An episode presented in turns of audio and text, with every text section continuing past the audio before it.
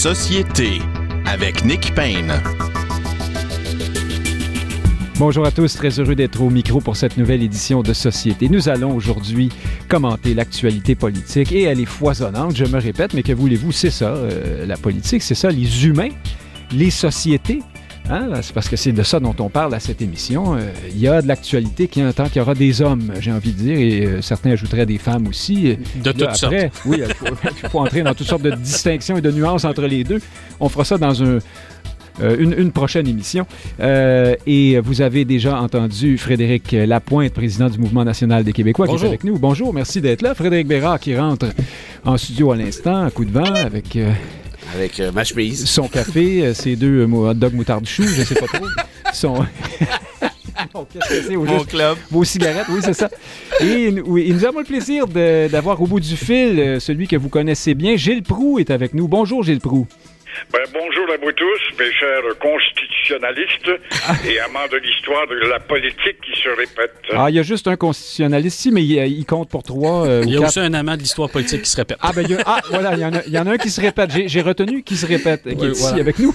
Gilles Proux, vous arrivez de Guadalajara. C'est une très belle ville mexicaine euh, à l'intérieur du pays. Hein. C'est pas, vous n'êtes pas allé vous faire dorer la couenne euh, dans le bout de, de, dans le Yucatan ou à Puerto Vallarta, mais euh, comment avez-vous trouvé ça, vous, euh, C'est intéressant de voir que les touristes qui sont là ne sont pas les adeptes du sable et des parasols. Effectivement, on est en montagne. C'est la deuxième ville en importance. Guadalajara est une ville très, très impressionnante. Beaucoup trop ignorée, en tout cas, pour les amants de la nature, autre que la plage. C'est une ville scientifique. Alors, quand on se vante et on parle des vertus euh, de notre CHUM, de notre centre hospitalier, les deux, en fait, qu'on a, euh, là-bas, il y en a une multitude, il y en a sept Il y a aussi sept universités. Il y en a peut-être d'autres de seconde influence, mais c'est vraiment une ville scientifique. Ah, ben, c'est une ville scientifique, ça attire pas des touristes. Au contraire, il faut voir aussi à l'intérieur une forte culture. C'est un une ville qui a un des plus gros bassins de maisons coloniales, architecturales enviables, qui sont collées sur une modernité du 21e siècle. J'en revenais pas de voir cette espèce de couple qui se forme pour visualiser justement l'architecture. Le pays qui impose les mariachis, mais des féministes. Le mouvement féministe même atteint cette partie, quoi. Les femmes qui euh, jouent de la musique au sein des équipes folkloriques euh, sont que des femmes. Il n'y a pas d'hommes. C'est des mariachis. Et aussi, j'ai toujours à travers l'histoire, j'ai été étonnamment surpris de voir comment les Aztèques, une des premières nations flamboyantes de l'histoire de l'Amérique du Nord, parce que le Mexique est encore en Amérique du Nord, qui a été éteinte, Voilà pour les quelques résidus qui restaient de souvenirs grâce à l'apprentissage de l'histoire. Les Aztèques s'affirment un peu partout avec euh, toutes sortes de mouvements collectifs dans les activités et leurs costumes, leurs costumes qu'ils imposent comme un groupe ici, par exemple, qui se verrait euh, oublié, qui décide de, lever la main pour faire valoir. Alors, il y a donc une diversité extraordinaire à travers un climat qui joue de 18 à 22 degrés, climat sec, et en même temps, on est à proximité de Tequila, qui est une ville touristiquement riche et intéressante pour les raisons qu'on connaît. C'est vrai que, alors je retiens de ce que vous euh, venez de nous dire, Gilles Pou, avant qu'on passe à la politique euh, de chez nous, que euh, d'abord les mariachis intersectionnels, hein, c'est la première fois que j'entends parler de ça. Il faudra que je m'informe là-dessus. Vous n'avez pas dit intersectionnel, mais je fais le lien avec les nouvelles oui. de la semaine. Donc féministes, les mariachis, oui. quoi, enfin, euh, à suivre. Et, euh, et aussi le fait qu'il n'y a pas beaucoup de touristes hein, dans ces belles grandes villes euh, très, très modernes, sous, sous-estimées, méconnues du Mexique. Est-ce que vous pensez que c'est, je l'ai vu moi-même aussi en d'autres endroits, est-ce que c'est un contre-coup des, euh, des problèmes liés au cartel de la drogue et tout ça? On a l'impression que les touristes euh, boudent euh, le Mexique à l'intérieur des hommes. Même les Mexicains eux-mêmes hein, ne voyagent pas tant que ça dans leur propre pays. À fait juste. Évidemment, quand on y va, les responsables d'animation du tourisme vont vous dire n'allez pas dans telle zone. Il y a des zones douteuses. On est proche des cartels. Les cartels, il y en a un peu partout, sont éparpillés.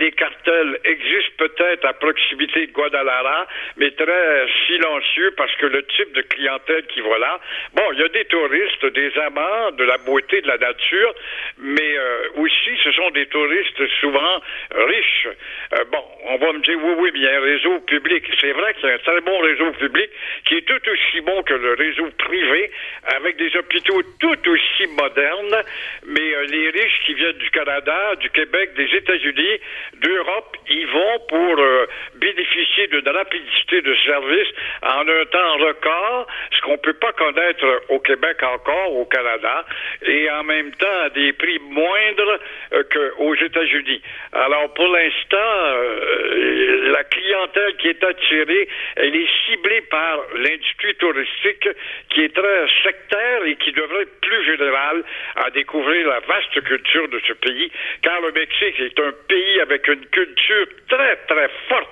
On est à la porte des États-Unis, mais on ne s'en aperçoit pas. On, est ailleurs, hein? oui, oui, il n'y a pas de doute là-dessus. Ça ne, y a pas, ça ne percole pas beaucoup l'Amérique anglaise. D'ailleurs, les universités dont vous nous avez parlé à Guadalajara, laissez-moi deviner que ce ne sont pas des universités anglophones. Hein? Il n'y a pas de Non, pas du tout. Authentiquement espagnol, mexicain, il n'y a pas de loi SAR pour l'affichage. Évidemment, c'est pas nécessaire. d'affichage et celle de la nation, tout simplement.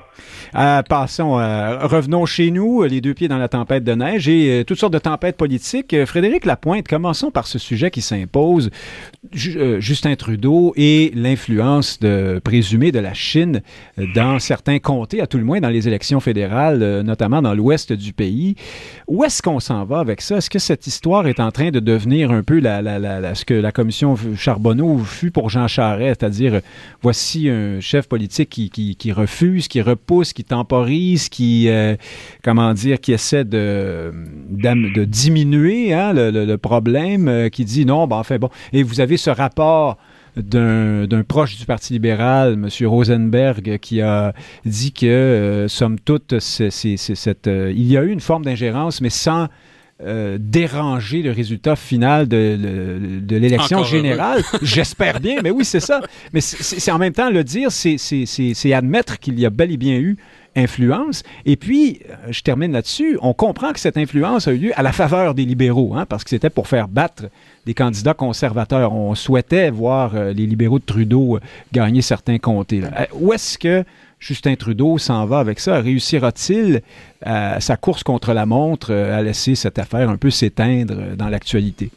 Ben, la première chose, il est heureux qu'il y ait eu un lanceur d'alerte euh, au sein des services secrets euh, canadiens, euh, faute de quoi cette histoire n'aurait probablement pas percé le, mur de l'indifférence. Là, ce serait, ce serait pas une chose connue. donc, je souligne hein, l'importance des lanceurs d'alerte. Par ailleurs, il est possible que euh, avec le temps, on se penche là-dessus puis on se dise ben oui, il y avait ingérence, mais c'était peut-être exagéré. Je prends pour exemple l'ingérence russe dans les élections américaines, qui a été dénoncée à juste titre hein, par les démocrates. Il y a eu une ah, diabolisation. Qui n'ont pas lâché le morceau. Ils n'ont pas hein. lâché le morceau. Ils, ont diabolisé Donald Trump avec ça. Puis euh, je vous soumets que c'est un peu parti en eau de boudin. Là. Il y avait pas. Euh, C'était très spectaculaire, mais finalement, bon. Ben, quand on a mis les fils ensemble, puis ils ont fouillé le dossier de façon exhaustive, hein, on peut le penser. Ils ont les moyens. Ben, finalement, c'était pas, euh, il n'y avait pas de quoi fouetter un chat. Donc, mais, mais ce, qui, ce qui est inquiétant, c'est peut-être pas tant l'ampleur de euh, l'influence réelle qu'ils ont eue, parce qu'on nage dans les anecdotes, mais effectivement la légèreté avec laquelle euh, le gouvernement Trudeau traite de la question. On s'attendrait à euh, une réaction plus, j'oserais dire, plus, plus, plus, plus musclée, plus nationale, une forme de, euh, une, sans aller dans la bravade là, mais une forme de, une forme de résistance. D'autant que il est attendu de la part des pays d'avoir ce genre de comportement. Donc, ce serait pas un incident diplomatique à l'encontre de la Chine. Mais peut-être, peut-être que ce que les libéraux évitent, c'est de blâmer leurs propres électeurs. Peut-être qu'ils veulent réduire l'importance de cette question pour protéger les sentiments euh, de leurs électeurs et en particulier leurs électeurs d'origine chinoise qui, eux, Clientélisme. Euh, donc, je pense que c'est le clientélisme qui explique leur, euh, leur, euh, leur timidité parce que le, le, sens d'État le plus élémentaire commanderait que quelques gifles soient dirigés à l'endroit de la Chine. Frédéric Bérard, le gouvernement Trudeau se distingue décidément là, par sa, sa, mauvaise gestion de crise en général. Est-ce qu'on est un peu dans ça encore aujourd'hui? Il y aurait eu moyen d'éteindre ça dans l'œuf ou en tout cas de, de, mieux contrôler ce dossier-là. Non, c'est quand même pas non plus, euh, euh, comme le disait euh, Frédéric Lapointe, la Russie qui débarque aux États-Unis. Enfin bon. Mhm. Ben, la réalité, c'est qu'on ne sait pas encore. C'est ça l'affaire. puis moi, peut-être contrairement à Frédéric, je prends. vous pensez qu'il y aurait peut-être quand même plus que ce qu'on. Ben, la réalité, c'est que j'en sais rien. Puis, puis sauf erreur, personne n'en sait rien. Ce qui, n'exclut pas que ce soit pire qu'on pense. Ce qui amène l'obligation pour Trudeau de lancer une enquête publique et indépendante, en tout cas à tout le moins indépendante, ipso facto, pour qu'on sache quelle est l'ampleur. Là, on a vu les trucs sur TikTok. Euh, on a vu, Frédéric parlait de ce qui s'est passé en 2016 aux États-Unis. Très, très manifestement, ce genre de, de, géopolitique devient à la mode du fait des nouvelles technologies. Et est-ce que la démocratie canadienne, qui a bien des défauts, mais pas celui-ci, c'est-à-dire elle est habituellement robuste, est-ce qu'elle est en danger? Si c'est le cas, j'aimerais ça le savoir. Puis pour le savoir, ça prend une enquête. Je me fierai pas évidemment à Justin Trudeau pour en, savoir plus. Gilles Proux, est-ce que cette affaire-là ne révèle pas en même temps les raisons pour lesquelles Justin Trudeau trouve ça moins grave que d'autres personnes, qui sont que M. Trudeau euh, incarne parfaitement le multiculturalisme à la canadienne, qui, célèbre presque le communautarisme, la ghettoisation. Alors voici des, des gens d'origine chinoise qui, comme gens d'origine chinoise, décident de voter d'une certaine façon, avec une aide extérieure ou incitée d'une façon ou d'une autre. Est-ce qu'il n'y a pas une forme de communautarisme qui triomphe là-dedans, qui, au fond, euh, va dans le sens des idées de M. Trudeau? Ben, je que M. Lapointe a bien visé en parlant de clientèle. D'ailleurs, on s'aperçoit à la lumière des petits articles pour l'instant à Vancouver, Toronto, peut-être à Montréal, où les Chinois peuvent se faire traiter ou en goûter à des colibets. Alors là, il y a une clientèle, il y a un bassin de vote. Et la preuve, c'est Poivrièvre qui aurait pu ramasser un capital avec ça. Par rapport, il est allé beaucoup plus prudemment par rapport à Aaron O'Toole, qui à l'époque jouait très dur à l'égard euh, de la Chine. Mais là, on s'aperçoit qu'il y a un bassin de vote. On ne sait plus sur quel pied danser parce qu'on n'a pas l'éclaircissement total. Un jour, c'est TikTok, le lendemain, c'est des ballons espions. Après ça, c'est les agents secrets euh, des services du Canada qui euh, peut-être euh, auraient favorisé ou dit voter pour tel parti plutôt que de l'autre. Alors, on ne sait pas quel angle attaquer. Et on s'aperçoit que le service d'espionnage euh, des Chinois de la Chine, il existe, il n'y a pas de doute. Dans quel pays la Chine n'est pas présente pour espionner entre vous et moi? Ici, elle vient, c'est sûrement pas pour connaître la formule de la soupe Hong Kong, elle la connaît. Mais on cherche peut-être bassin de vote à faire dévier alors, euh, en langage d'espionnage, mes deux confrères doivent connaître cette expression qu'on appelle les honey traps. Et là, je me réfère, réfère, à l'Union soviétique à l'époque où on utilisait les femmes, les belles caucasiennes, les femmes, parce que j'ai lu un peu sur l'histoire de l'espionnage des différentes nations. Cuba, un très bon service de contre-espionnage. Bon, Israël, on en a fait peut-être un plus gros qu'il ne l'est avec Hollywood, mais euh, les Soviétiques avaient été des champions à la lumière des services d'espionnage auprès de l'Angleterre. Dans la en séduction. des belles caucasiennes qu'on faisait rentrer dans les ambassades et également les consulats et aller chercher en deux draps des secrets. On n'est pas rendu là encore. Il n'y a pas de honey trap, en tout cas, dans le cas du Canada. Mais euh, je trouve qu'on cherche quand même la, la, virgule à savoir si la Chine espionne intensément ou pas du tout. Et à quel point? Oui, c'est ça. Alors, bon, ils ont peut-être pas, Frédéric Lapointe, le secret de la soupe, euh, besoin du secret de la, de la wonton, mais peut-être la Lipton à tout prendre. Hein? On sait pas. mais ça, ça vient pas, ça vient pas. Du jaune avec du sel. Oui, c'est difficile.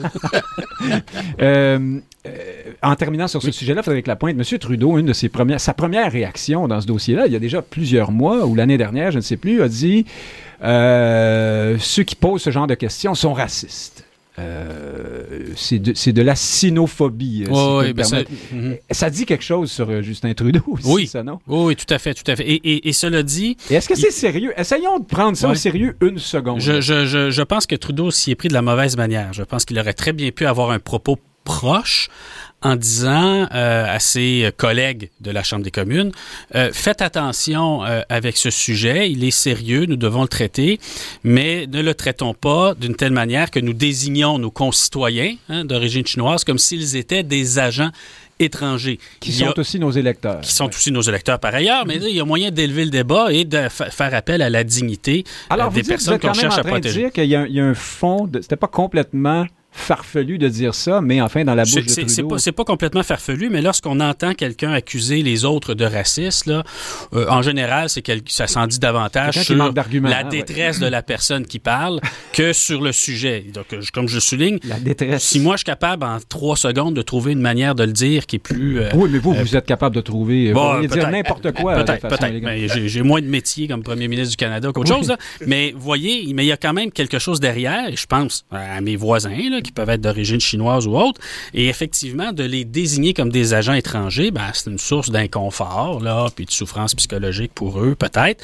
Mais il faut se préoccuper de ça quand on est sur la, sur la scène politique, sans pour autant traiter automatiquement tous les conservateurs qui se promènent de racistes. Là, ça, c'est un peu court. Je reste avec vous là-dessus. Parlant des conservateurs, Frédéric Lapointe, Pierre, Pierre Poilièvre, euh, cette semaine, euh, s'est à donner une sorte de rétro-pédalage dans le dossier de cette députée européenne euh, allemande, euh, Christine Anderson. Anderson, tout le monde prononce son nom en anglais, hein, comme quoi nous sommes dans une colonie. Elle est bel et bien allemande. Euh, et euh, elle est, dit-on, d'extrême droite. Et des députés conservateurs l'ont rencontrée. Et là, ça fait grand bruit dans les médias. Et M. Poilièvre a dû faire une sortie très peu convaincante et élégante pour dire que les députés en question ne savaient pas à qui ils avaient affaire.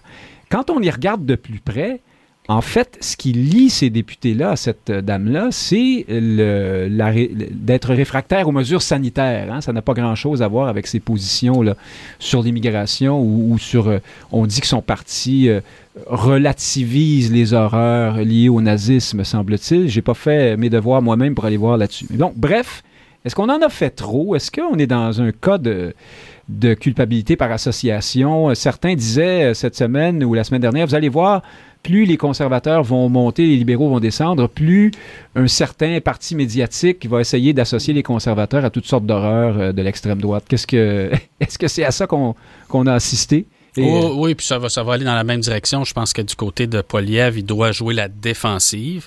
À la limite, probablement, et peut-être malheureusement, en faire un peu trop euh, et contrôler ses députés pour éviter que de telles choses se produisent. Mais je vous dirais sur la, le problème fondamental que, que, que, que, que ceci pose, moi, je, je me le pose moi-même parce que euh, je suis président du Mouvement national des Québécois. Est-ce que je me refuserai à rencontrer qui que ce soit?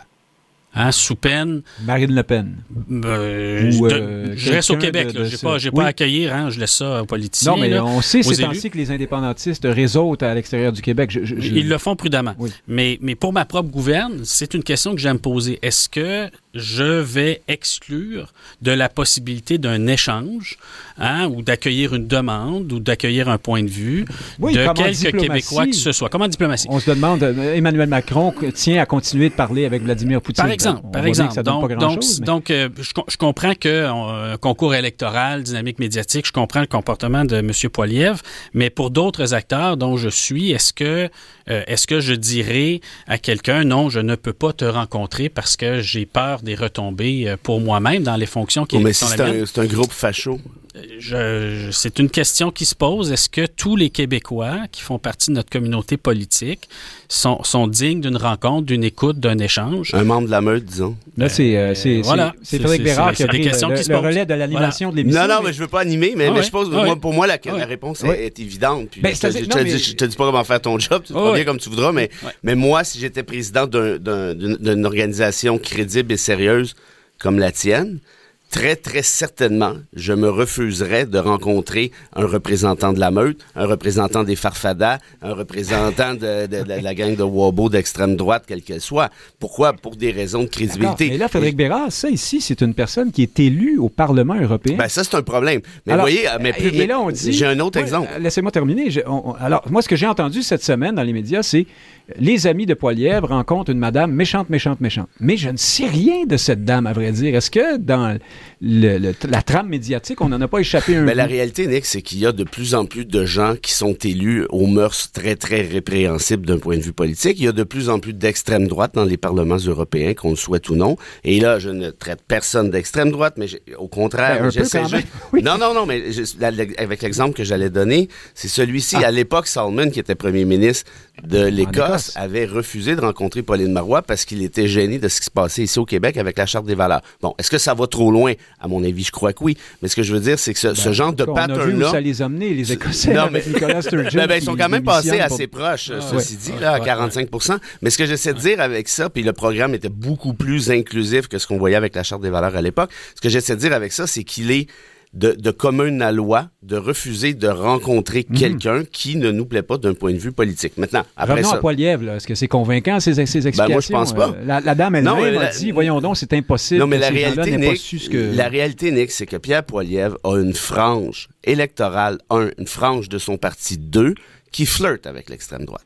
Qu'on le veuille ou non, ou qui sont parfaitement d'extrême droite. Et Éric Duhem a un peu ce même problème, version euh, bière.5 ici au Québec, avec une gang de bozos qui se sont approchés du Parti conservateur en pensant, bon, on peut rajouter avec ça les questions pandémiques, en pensant que Éric Duhem allait être le sauveur. Donc le problème de ces gens-là, c'est de se recentrer, de redevenir crédible. Quand je dis de ces gens-là, je parle évidemment de Duhem et de Poilievre. Et puis pour le reste, moi, c'est dommage, mais quelqu'un qui est député d'extrême droite ou quelqu'un qui a été élu sous la bannière ou même pas sous la bannière ou qu'il est devenu après ou dans son passé ou je ne sais quoi, peu importe si tu es infréquentable, tu es infréquentable parce que le problème, autrement, c'est de faire un peu comme nous dit Bocoté, c'est on, on, on tire toujours la, la, la comment je dirais, l'extrême droite vers le centre en disant qu'il n'y en a plus d'extrême droite, ça Ben, n'existe c'est pas, c'est un peu ce fantomatique. que vous êtes en train de faire, puisque Non, on je fais le contraire. réfléchir. Je Mais fais tout à fait le contraire. Euh, Gilles Proulx, il reste que cette, euh, le, le parti de cette dame qui s'appelle Alternative pour l'Allemagne, donc se fait remarquer pour ses positions anti-immigrationnistes, euh, des positions très dures sur, euh, sur l'islam, hein, pas seulement sur l'islamisme, si on veut. Euh, Ben oui. et- mais sauf que euh, les conservateurs de Poilievre sont parfaitement d'accord avec les cibles d'immigration du gouvernement Trudeau. Ils sont multiculturalistes. Euh, en aucun cas, ils n'adhèrent à ce genre de position. Par contre, ils ont euh, donné des Joe Louis ou des demi-lunes ou je ne sais quoi aux, aux- aux camionneurs à Ottawa. Alors, on voit bien que c'est là le, le lien avec la, la députée Anderson. Est-ce qu'on n'a pas un peu échappé le, le- le- le- euh, comment dire, un peu mal fait notre travail là-dessus? Mais écoutez, on est à- pour être en politique, il faut être à l'heure des contradictions et des volte-face.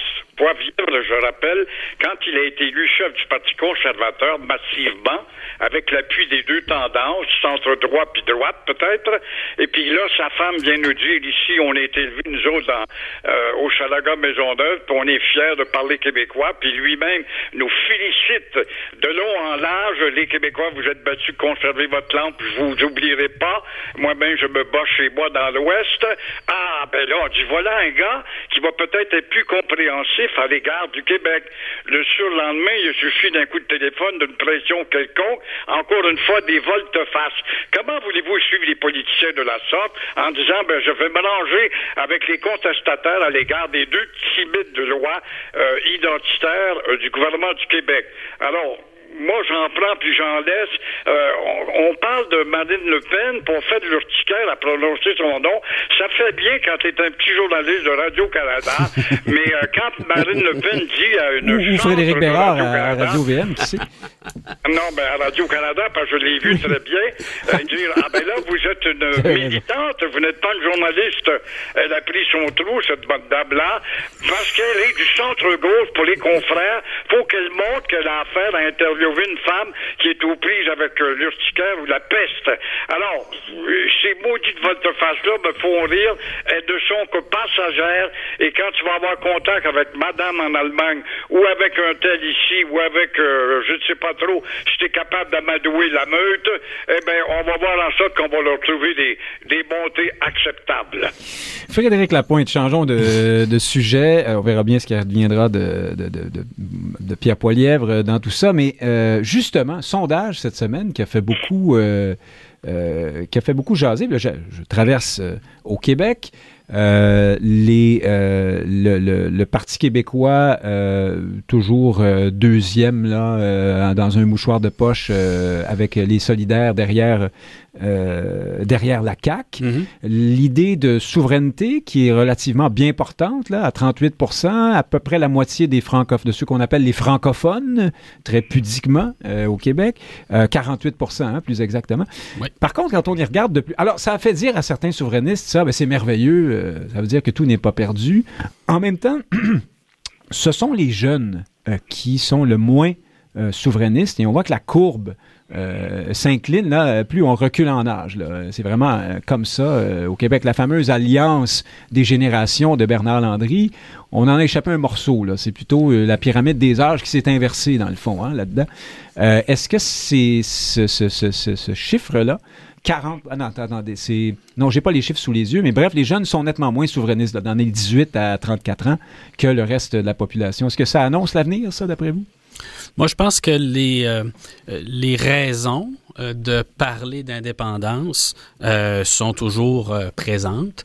on a une difficulté au Canada euh, de faire valoir la légitimité de nos décisions politiques, à l'occasion la légitimité de nos institutions. Il y a des petites percées, là, on pourrait parler euh, du projet de loi C13 là, qui, qui reconnaît euh, la loi 96, mais c'est toujours le parcours du combattant.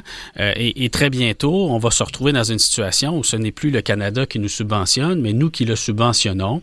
Et je suis d'avis que... Qu'est-ce que vous voulez dire? Ben, qu'on on rattrape le, le, le vœu de M. Legault se réalise, c'est-à-dire qu'on va rattraper Euh, on les a déjà dépassés en termes de taux d'emploi, on les dépasse en termes de bas taux de chômage, on va les dépasser bientôt en termes de revenus médians. Euh, je vous soumets que sur un plan fiscal, quand le, quand le, Québec va se mettre à subventionner le Canada, il y a quelques personnes qui vont changer d'avis sur la nature du bénéfice euh, que nous apporte notre lien fédéral. Bon, mais pour ce qui est des jeunes, ce qui est surtout important, c'est que lorsque vous avez 25, 30, 35 ans, ben, vous êtes né en 1990. Là. Euh, pour vrai, là, euh, les, les madames du centre Eaton qui vous parlent en anglais, c'est un, euh, vous savez même pas que ça existait. Ben, c'est, le Carrefour, hein? c'est le Carrefour Laval. Oui, c'est le grand remplacement du Carrefour ben, Laval. C'est les, c'est les madames du Carrefour Laval maintenant. Oui, mais ce, aussi, mais ce, n'est pas la, la, la comment moi, moi, moi, moi, j'étais sarcastique contrairement à Nick. Ben, je, sais, ben, non, mais moi j'y vais au Carrefour Laval. Ah oui, arrêtez d'y aller. Je suis pas à Saint-Profond du. Arrêtez d'y aller. mais donc, avec des trappeurs à Saint aux. Mais donc, c'est pas un réflexe automatique hein, de penser que euh, les, les, les, francophones sont opprimés au Québec quand on est né en 1990 ou en 1995. La question nationale ne se pose, ne s'est pas posée à toi quand tu as 25, 30, 35 ans. Mais je pense que le Parti québécois fait bonne route en tenant absolument à avoir un rendez-vous référendaire où cette question nationale sera posée. Et ce sera l'occasion, cette fois-ci, pour les jeunes de faire la différence dans un débat et un débat que j'espère que j'espère constructif, serein et pour lequel euh, ils iront ce que je crois être du bon côté. Euh, Gilles Proux, restons sur le thème euh, de la souveraineté, puis je vais vous laisser euh, sur votre élan, ne vous inquiétez pas. J'ajoute un élément, Québec solidaire, et alors là, c'est une constante depuis de très nombreux sondages depuis plusieurs années et c'est une tendance baissière. Euh, voit un minima, un, une, une, minorité de ces électeurs qui voteraient oui euh, dans un référendum sur l'indépendance. Ils sont 43% à l'heure actuelle. C'est encore plus faible chez les plus jeunes, encore une fois. Qu'est-ce que, qu'est-ce que vous pensez de ça? Ben, ça prouve une chose, contrairement à ce que dit M. Lapointe, un autre référendum, je, je pense que la claque va être encore plus, euh, plus étincelante et décevante parce que si on remplissait les cégeps avec des Pierre Bourgault et des René Lévesque et les universités à pleine capacité pour aller écouter, on avait affaire à des jeunes de 18, 20, 22 ans et aujourd'hui, on ne serait pas capable d'attirer 30 personnes. C'est dû à quoi? C'est bien beau, on va faire la pédagogie, on va faire une tournée. On fait une tournée, on attire quoi? 20 personnes intéressées déjà qu'on ne peut convaincre, elles sont déjà convaincues. Alors, euh, pour les quelques restants de jeunes qui peuvent être encore à l'écoute.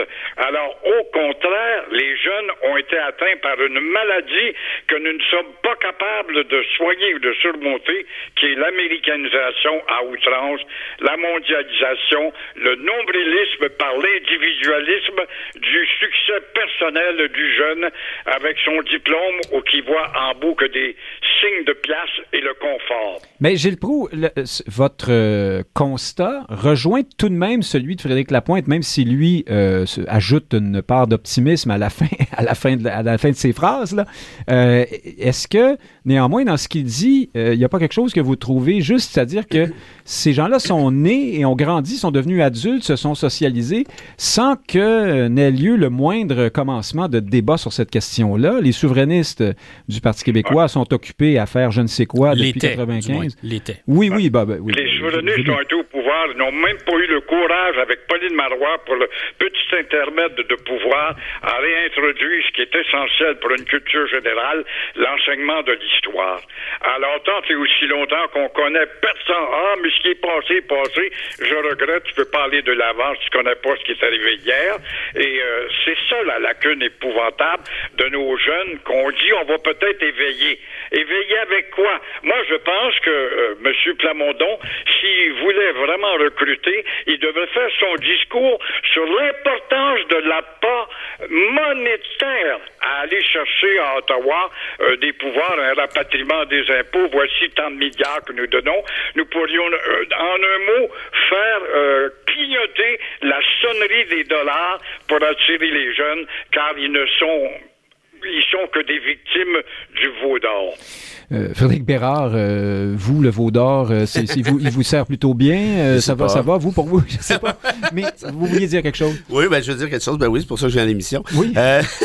Euh, mais je, je- je ne pensais pas dire ça un jour, mais je suis plus optimiste côté souveraineté que euh, mes collègues Lapointe et Proux. Et je Ben, m'explique. c'est parce que vous êtes euh, hors de la passion. Vous, comme vous n'êtes pas un souverainiste ardent. Ah, euh, peut-être, ouais, êtes ça doit moins, être ça, euh, ouais, ça doit être la qualification qui était, euh, Ben, je sais qui, pas. qui- qui est applicable, mais, mais non, à vrai dire, bon, première chose, si les jeunes appuient moins la souveraineté aujourd'hui, à mon sens, il y a deux raisons à ça. La première, c'est qu'on a délaissé le discours, notamment pour courir après des voiles imaginaires, et deuxièmement, parce qu'on a laissé le discours pour courir après, par exemple, des réfugiés de Roxham et ainsi de suite. Ce Ah, qui je vais est de- traduire, là, vous êtes en train de dire que le Parti québécois a mis de côté la souveraineté pour Absolument, faire du absolument. nationalisme, Absolument. de l'identité, pour, tout ça. pour, pour, pour, pour, flirter avec certains discours ultra-populistes qui n'étaient pas ceux de Alors, René pour vous, Lévesque ce à n'est pas l'époque. seulement que d'avoir mis la souveraineté de côté, c'est d'avoir parlé de nation Voilà, qui exactement. Parce que quand on parle de... quand- en fait, quand on entend parler de Parti québécois, euh, et depuis plusieurs années, de- pour pas dire depuis plusieurs décennies,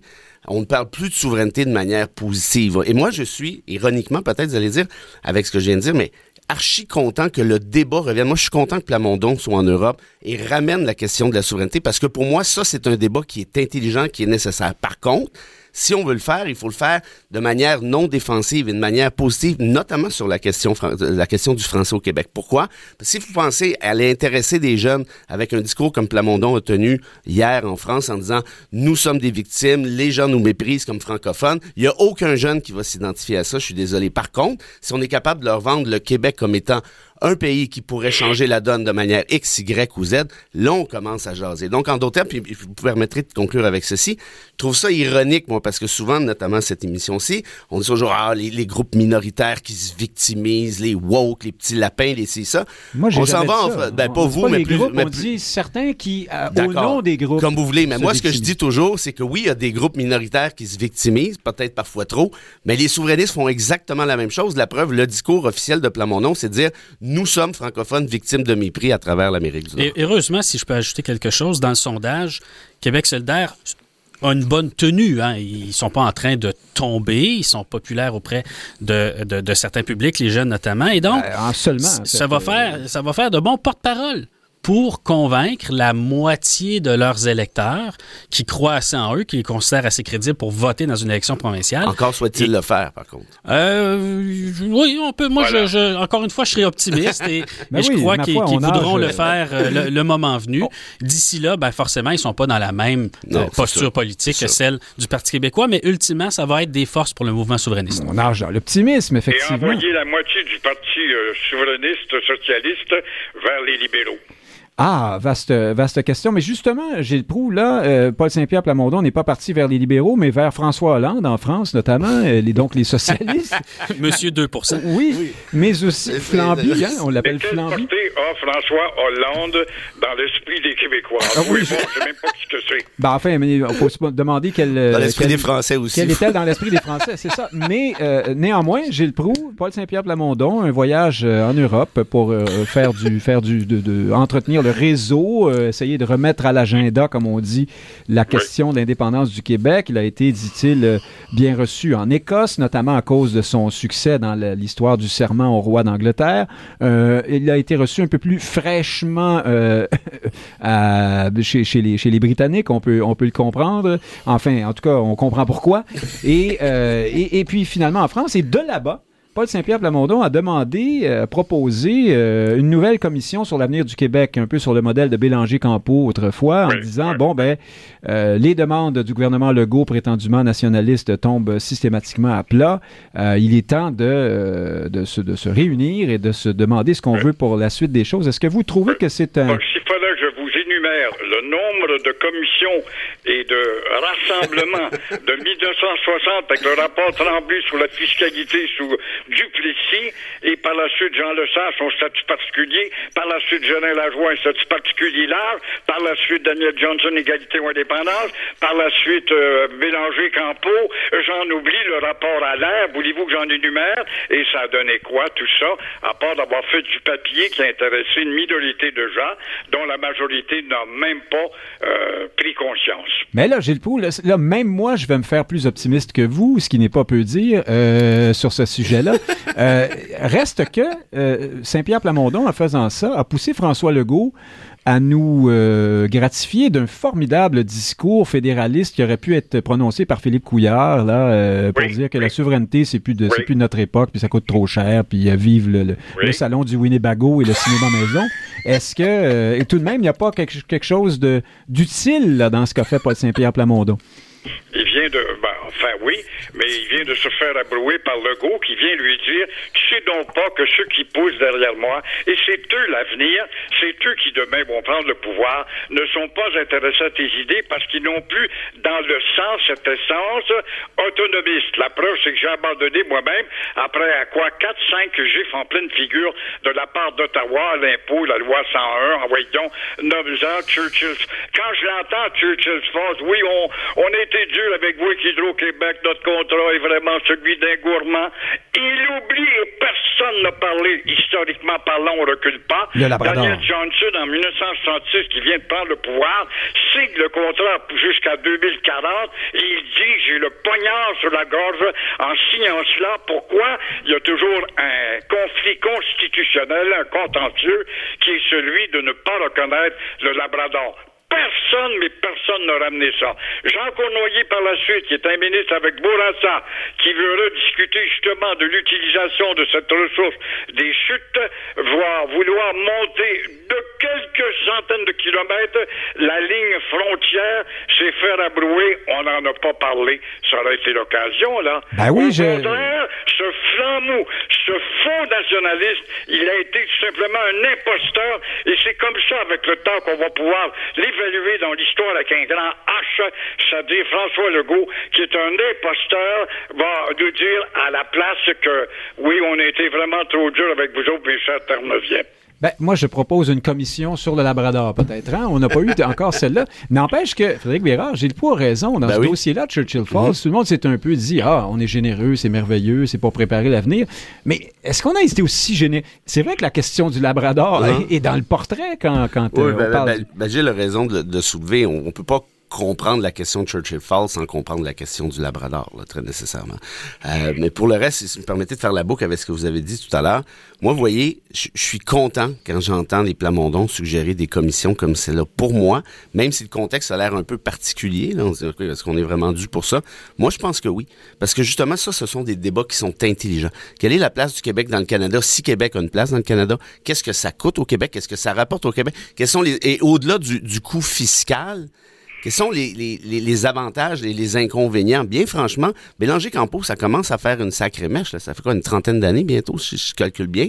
Euh, donc moi, je pense qu'on est rendu là. Puis, puis félicitations pour votre métaphore euh, du salon du Winnebago. J'ai revu le confort et l'indifférence d'Arcan et j'ai vu aussi Elvis Gratton et peut-être un petit lien avec François Legault aussi. Eh ben, vous êtes en train de devenir souverainiste. Frédéric Lapointe, n'empêche que c'est le but de Paul Saint-Pierre Plamondon, c'est aussi d'envoyer un signal aux, et ils sont nombreux aux électeurs euh, autrefois péquistes stationnés à la CAQ en leur disant voyez bien que au fond vous votez pour Philippe Couillard ou pour euh, le comment dire peut-être pas Philippe Couillard mais pour le nouveau euh, parti libéral de Robert Bourassa hein, c'est un peu c'est Legault c'est un peu Bourassa sans Parizeau si vous voulez. C'est-à-dire que c'est un une sorte de nationaliste provincial sauf que contrairement à Bourassa il n'a pas la pression d'un parti québécois très très fort pour le pour le pour le faire bouger là ou d'un échec du lac Meach. Oui, euh, ou les deux. Hein. Euh, c'est l'œuf ou la poule ici. Mais donc, est-ce que Plamondon ne réussit pas au moins cette œuvre-là, c'est-à-dire de euh, démasquer jusqu'à un certain point François Legault? Puis j'ajoute au passage qu'on n'a pas beaucoup entendu Québec solidaire hein, sur la question de l'avenir du Québec. Je ne sais pas si sur la question d'une commission euh, sur l'avenir du Québec, c'est peut-être parce qu'il y a des élections dans Saint-Henri-Sainte-Anne puis qu'on aime mieux euh, parler de tout sauf de, souveraineté. Hein. Ben, on peut pas se battre pour le même euh, plat de lentilles. Hein. Québec solidaire juge peut-être pour le moment que le Parti québécois occupe de façon trop efficace ce segment de la, politique et qu'eux-mêmes ont un repositionnement à opérer davantage en direction de ce qui préoccupe concrètement les gens dans leurs conditions d'existence. Puis ils le font, euh, ils le font, ils le font assez bien, mais euh, c'est une politique. La, politique est très concurrentielle euh, en ce moment, et donc n'eût été des coups d'éclat du Parti québécois, ils auraient beaucoup plus d'attention. Mais le défi pour le Parti québécois, il était double et ils sont en train de le relever. le premier, c'était de réhabiliter le, la discussion sur l'indépendance. Et ils le font en étant complètement décomplexés et en posant des gestes d'éclat. Et mm-hmm. même si on peut se moquer de, de François Hollande. Ça, discute beaucoup quand même. Ben, en tout cas, ça, ça, ça, on discute plus de la mort du Parti québécois, puis on discute du PQ qui se prépare à l'indépendance. Donc, on verra jusqu'à quand ça se rend dans les chaumières. Mais disons, en termes de tendance, en termes de momentum, ils vont dans la bonne direction. La deuxième, c'est d'envoyer le signal à la population québécoise que euh, le gouvernement de remplacement qui va voir aux intérêts du Québec face à Ottawa ou en dehors d'Ottawa, ben c'est eux. Mhm. Donc, on est dans le macro de l'affaire. On n'est pas dans le est-ce que j'ai le droit d'avoir un chien dans mon logement? ils sont plus dans les rapports collectifs du Québec aux autres pays, aux autres entités. Et ça, ben, ils réussissent à se positionner là-dessus. aussi. Non, non, c'est la dernière position de Québec solidaire qui est très raisonnable. on, on, aurait hein? cru une métaphore. c'est vrai, non, mais ils se battent pour que tout le monde ait le droit d'avoir un chien ou un chat dans son logement. C'est correct, c'est des, des, vraies affaires, mais on s'entend. Des chiens progressistes. Ça, ça, ça sointe moins le sens de l'État, là, hein, quand même. Gilles Proux, euh, allez-y. Monsieur Lapointe, quand même, vous faites penser au club de hockey canadien qui, à chaque année, prépare la meilleure des équipes en trouvant des apatrides et des apparatchiks qui vont venir jouer pour nous autres en passant et euh, qui se révèlent toujours dans le fin fond de la cave. Alors, c'est à peu près la même chose quant à, au désir collectif et majoritaire de ceux qui, dans les sondages, vont dire, voici, on est dû pour un troisième référendum et là, on va gagner. Je n'y crois pas. Je pense qu'on est déjà des demi-assimilés, hélas.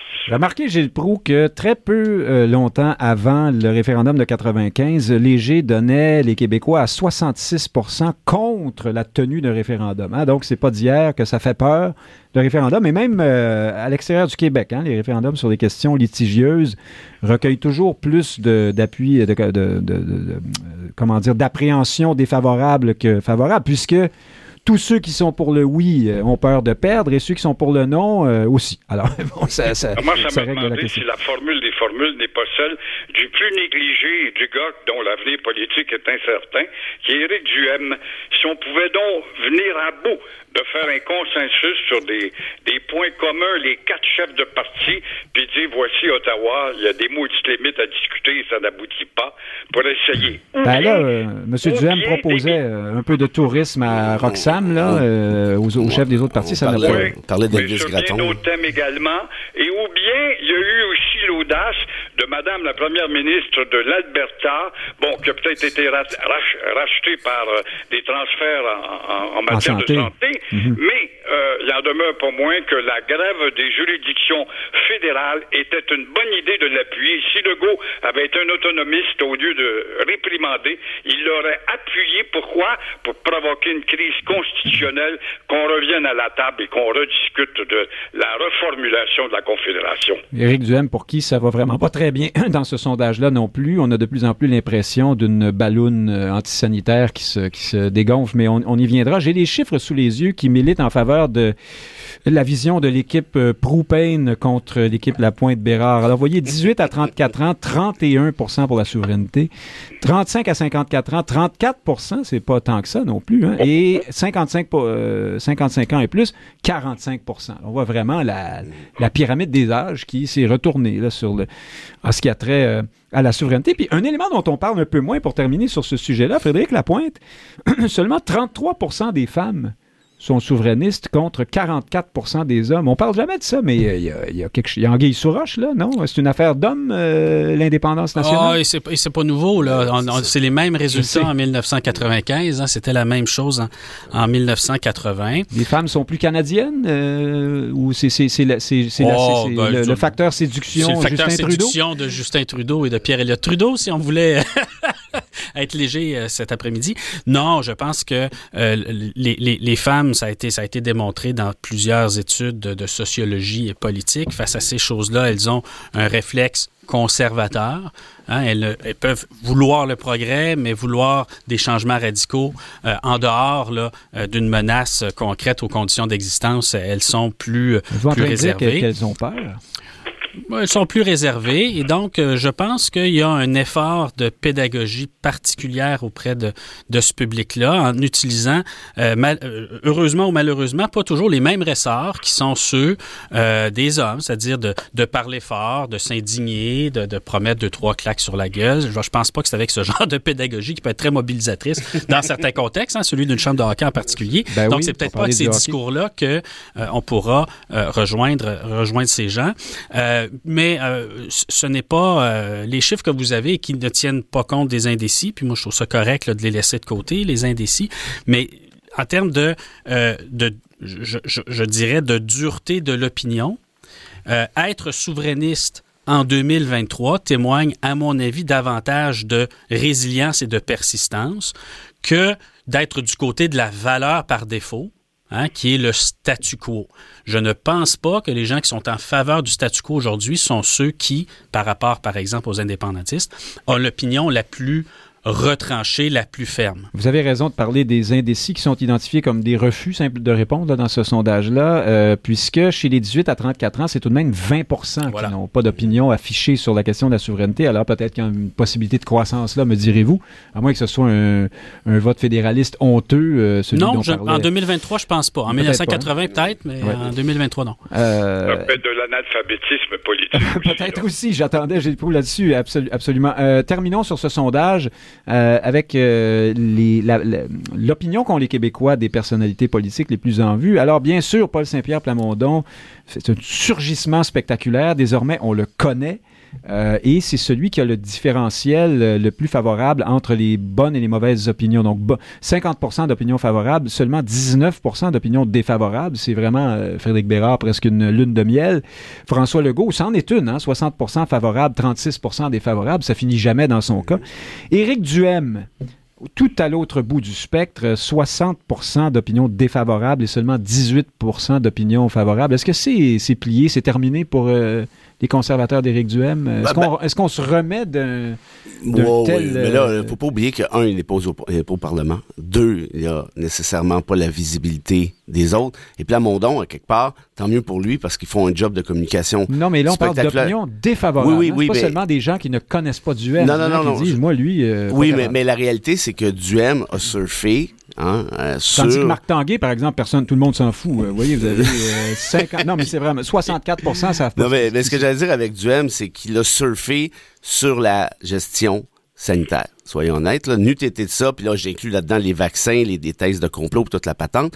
Fait que très nécessairement, le job de Duhem va être, je n'apprends rien à personne en disant ça, va être de se recentrer, comme on l'expliquait tout à l'heure. Est-ce qu'il va être capable de le faire? Ça, c'est la question qui coûte cher. Pourquoi? Parce que à force de, de, de, de colporter les messages pour faire plaisir à, disons-le, un 10-12% de coucou ou semi-coucou, euh, tu perds de la crédibilité. Et là, maintenant, on voit que même si Duhem essaie de ramener ça sur des questions économiques, des questions fiscales, par exemple, les, euh, euh, les, les, taxes municipales et autres, très clairement, les gens n'écoutent plus ou n'écoutent pas.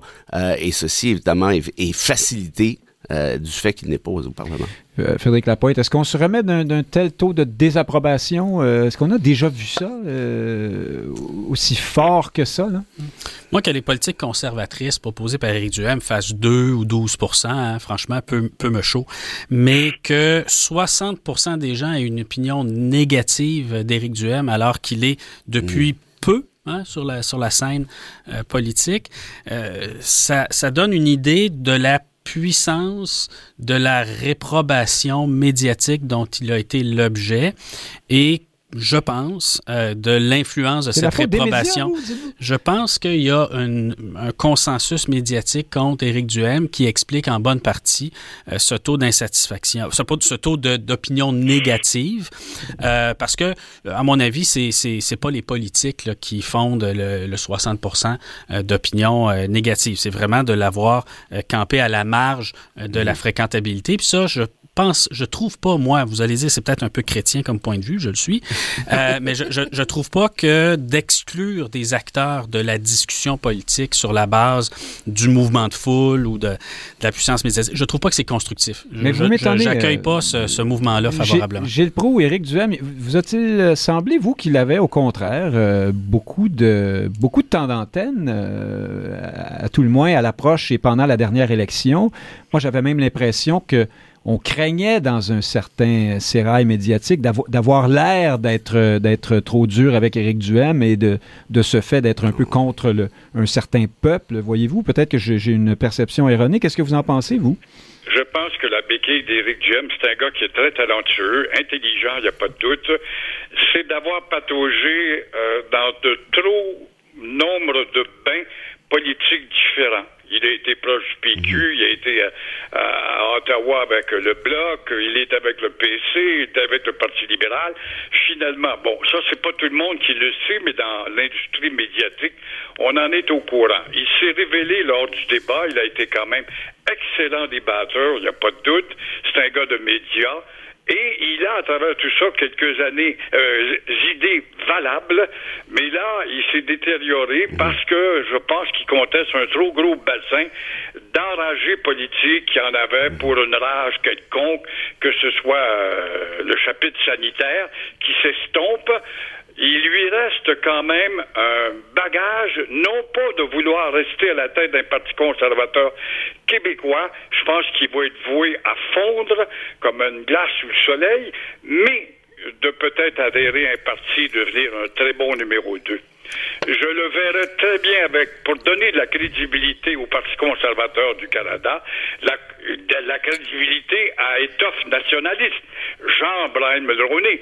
Et il le verrait très bien numéro 2 à la place de celui dont le nom m'échappe, qui était à, TQS. Qui était oui, de Deltel. Oui, Gérard Deltel, oui. Ouais, je le verrais à la place de Gérard Deltel. Comme lieutenant québécois. C'est intéressant, ça, Frédéric Bérard, du M, qui est au fond en, une carrière en gestation à Ottawa. ce serait pas la première fois que, pour certains politiciens, c'est trop difficile au Québec. On s'en va dans la Ligue mineure à Ottawa, puis là, là, on brille. Ouais, ben, c'est possible. Moi, j'ai plutôt l'impression que, la marque de commerce du M, euh, je, redis ce qui a été dit, là, qui s'est euh. construite sur un ressentiment, sur, sur des thèses loufoques euh, ben, est entaché, justement. Et puis, c'est de là le 60 d'opinion défavorable. Et puis, contrairement à Frédéric, moi, ce que je répondrais à ça, c'est tant pis pour lui. T'as essayé de jouer sur la démagogie, sur le populisme, sur l'anti-science ben là, vis avec les conséquences. Et Ben moi, là, au contraire, je suis... est fâchée contre lui. Hein. Ouais, ben, ben, disent, ça, ça, ça, encore là, c'est un traître parce qu'il refuse Ah, de dire qu'il y a eu de la fraude. Ben à ce moment-là, je suis doublement content. Alors, tant, tant pis pour lui, fois deux. Et je dirais ceci, c'est que moi, je, je suis rassuré de savoir que les gens, que la population, de manière générale, à, à savoir à quel point ce sondage-là est précis, c'est une autre chose, mais si tel était le cas, que la population dise, ben ce genre de discours-là, on n'en veut pas. C'est pas sérieux, c'est pas crédible. On veut pas de toi à Québec. On veut pas de toi comme gestionnaire du Québec. Continue à faire tes shows à la radio, continue à exciter ta gang de coucou, puis ça finit là. Euh, Gilles j'ai j'ai oublié un dernier élément, je vous passe la rondelle sur celui-là. Les libéraux du Québec, chez les francophones, tenez-vous bien, 4% d'intention de vote. Ça, puis euh, rien, là. C'est ça, puis zéro. vous les voudriez à à moi, moins c'est 2, ça. moins Encore. 3, en dehors de la marge d'erreur. Gilles cherche les 10. 4 Oui, c'est actuellement pour les engueuler. Mais, euh, pas- sans blague, euh, ou, je, C'est un pense- je- parti je sais qui a que- tellement trahi son origine. On est loin des frères d'Orion. J'étais contre l'adhésion dans la Confédération, du Parti libéral, soit dit en passant. Et puis on est loin, évidemment, de Jean Lesage et de Robert Bourassa. Et on s'aperçoit très bien que ce parti-là n'a comme, préoccupation de maintenir une clientèle qui est déjà anti-Québec, c'est-à-dire les anglo-néo. Il n'y a pas un néo là, qui est bien content de venir au Canada, mais il été reçu par Trudeau et qui euh, ne lui demandez pas Voulez-vous que le Québec s'épanouisse? La réponse est non. Alors, on se préoccupe de ce bassin de vote-là en oubliant qu'on pourrait dire à ces gens-là, on est un parti québécois, vous êtes des Québécois, les néos, nous vous invitons à conjuguer avec nous autres, comme le faisait un peu Robert Bourassa. Alors, en oubliant ça, M. Pelletier, le constitutionnaliste, un grand ami de Frédéric, a très bien Non, dit pas encore vraiment. cette semaine Benoît Pelletier, hein, qui- devrait qui- loger le Parti libéral. Oui, il est d'accord avec l'idée d'une commission sur l'avenir euh, du Québec, lui aussi. Euh. Benoît Pelletier, euh, toujours sympathique par ailleurs, ce, ce survivant de la COVID, hein, il faut le dire, dur COVID pour lui. Frédéric Bérard, euh, le bassin de- d'électeurs non franco dont parlait grosso modo Gilles Proulx, c'est 46 pour les libéraux. Mais est-ce que ça ne veut pas dire aussi ce maigre 4% Je vous pose la question à tous les deux, Frédéric Lapointe aussi, euh, que la CAQ a remplacé. euh, la, la CAQ, deuxième mouture, c'est le nouveau Parti libéral de Robert Bourassa. Je me répète, mais oui, on a un peu l'impression que c'est ce qui est en train non, mais ça, c'est- évident. Alors que leur reste-t-il aux libéraux? Ben, Ils sont ben, aussi bien d'être la succursale québécoise des libéraux fédéraux. mais ça, moi, ça m'inquiète d'un point de vue purement démocratique parce que le Parti libéral du Québec devient donc, par la force des choses, le parti de quelques comtés montréalais, le parti de quelques anglos, le parti de quelques néo-québécois. Euh, tu vas pas des enfants forts au final si tu es incapable d'aller chercher les francophones au Québec, ce qui pourrait peut-être signifier la disparition tôt ou tard du Parti libéral du Québec. Dans l'optique où la, la, la concurrence est tellement forte, on parle du Parti conservateur qui en arrache, mais quand même qui est encore là. On parle de Québec solidaire, on parle d'une remontée potentielle du PQ. C'est pas impossible que le PLQ soit marginalisé au point d'avoir éventuellement peut-être un 10-12 comtés qu'il conservera jusqu'à sa disparition de cas échéant. Parce qu'effectivement, Frédéric Lapointe, la CAQ réussit quand même à aller chercher 20% des non-francophones. C'est euh, inusité, ça, beaucoup. chez les partis, euh, disons, euh, on va dire nationalistes. euh. Ouais, ben, le Parti libéral sous, sous Jean Lesage avait probablement Bon. quelques appuis également, de même sous Bourassa. Vous Et Oui, oui, parlez, parlez à vos voisins, là, en, en particulier, je vous dirais, chez les immigrants de plus vieille date. hein, ils commencent à être de souche eux-mêmes. là. Ils ne sont pas arrivés en 95 ou en 2012, là, euh, ces gens-là. Donc, ils, ils vont appuyer, ils vont appuyer la CAQ là, tant qu'elle sera. Revenons aux libéraux à 4 Donc, donc Marc Tanguay fait un bon travail. hein. Il est, on Frédéric l'avait prédit d'ailleurs. là, Il vous remercie de le il nommer. est- il est, oui, oui, il a fallu que je vérifie son nom pour être sûr de ne pas me tromper. Euh, Mais je, regarde la période des questions, je regarde ses conférences de presse. Combatif. Et il est très combatif, il est très clair, ça va très bien. Mais effectivement, pour le Parti libéral, qui était un grand lieu de rencontre pour se pencher sur la nation québécoise, ben c'est maintenant davantage le Parti des minorités que le Parti de la liberté. Frédéric Lapointe, euh, président du Mouvement national des Québécois, Frédéric Bérard, auteur, essayiste, avocat, grande gueule, F- Ben Gilles oui, ben oui. on pourrait dire la même chose, euh, animateur au long cours. Merci d'avoir été avec nous ce midi. Merci bien. Merci à Salut. vous. Au plaisir. À chers auditeurs, Nick Payne qui vous souhaite une euh, excellente semaine, bien sûr, et en espérant que vous serez nombreux à l'écoute samedi prochain.